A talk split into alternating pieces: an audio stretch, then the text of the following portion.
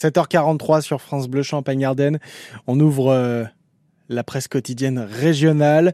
À la une de l'Union ce matin, aux petits soins pour les prématurés à la polyclinique de Reims-Besanne.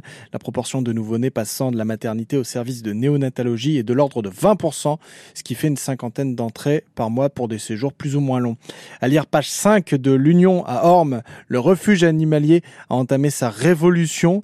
Un nouveau chapitre de l'histoire du refuge Les Amis des Bêtes. Nouvelle équipe et nouveau fonctionnement avec un mot d'ordre, communiquer et faire revenir bénévoles et publics. Et puis dans l'Ardennais, ce matin, la une c'est à Charleville-Mézières. Le marché de Noël a ouvert ses portes hier tout en sécurité pour le plus grand plaisir des habitants et des commerçants.